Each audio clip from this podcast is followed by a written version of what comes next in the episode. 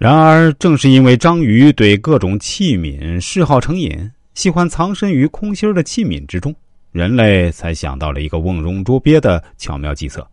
渔民们用绳子将许多小瓶子串在一起，然后把这些小瓶子扔到海底。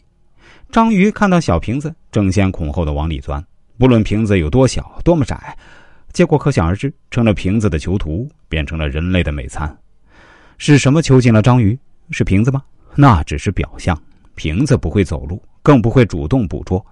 真正囚禁章鱼的是他们自己。他们向着最狭窄的路越走越远，不管那是一条多么黑暗的路，即使是死胡同，我们有时候也如同自以为是的章鱼。当遇到装满苦恼、不开心的时候，也是一味的往瓶子里钻，以为找到了自己目标，拼命往里钻，结果自己的视野变得越来越窄。思想也越来越失去智慧的光泽。现实生活中，当不如意的事情发生，人们往往会不自觉的把事态放大，整个人被烦恼笼罩，坏情绪如同影子一般压在心口。坏情绪的特点像螺旋，越想就越生气，脾气倔，越想就越自我感觉不好，心境也会越来越糟糕，心胸变得越来越狭隘。不懂变通，心眼变小，小到只会钻牛角尖儿，就如同钻进了章鱼的瓶子一般，最终囚禁的是自己。我们有什么办法让自己的心胸开阔，不钻牛角尖呢？有什么好办法能帮助深陷困境的人呢？第一，转移注意力，摆脱烦恼，最简单的办法，也是最好的办法，就是从困难中跳出来，抛开眼前的一切。不想不开心的事情，想开心的事情，做自己喜欢的事儿。周国平曾说：“人生智慧的一个重要方面是分清什么是自己能够支配的，什么是自己不能支配的。对于自己不能支配的，你只能顺其自然；对于自己能够支配的，你要努力。至于努力的结果是什么，也不妨顺其自然。